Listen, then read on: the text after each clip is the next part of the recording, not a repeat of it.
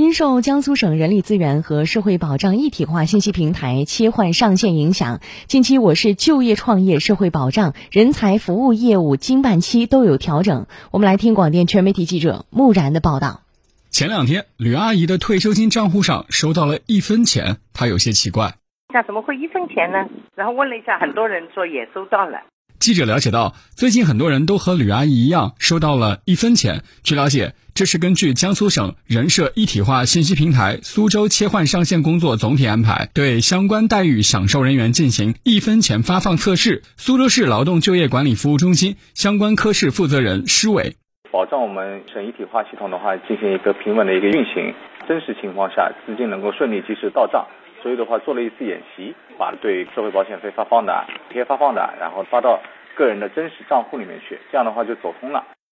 据了解，省人社一体化信息平台将于九月二十一日至十月十日在苏州地区切换上线，受其影响，切换上线期间将停止办理人社各项业务。近期，我市人社相关的各项办理业务经办期也都有调整，需要办理这些业务的企业和个人一定要注意了。比如，二零二一年九月。灵活就业人员征缴业务申报截止日期由九月二十五号十七点提前到九月十五号十七点，灵活就业参保人员需在九月十五号十七点前确保银行账户留有足够资金。九月二十一号到十月十号期间停止办理灵活就业各项业务。据了解，江苏省人社一体化信息平台上线后，将在省级业务上做到一体化，也就意味着老百姓在任何一个人社部门或窗口都可以办理各项人社业务。施伟，包括一些人才的业务、一些职业培训的业务等等的话，本来的话这些业务的话都要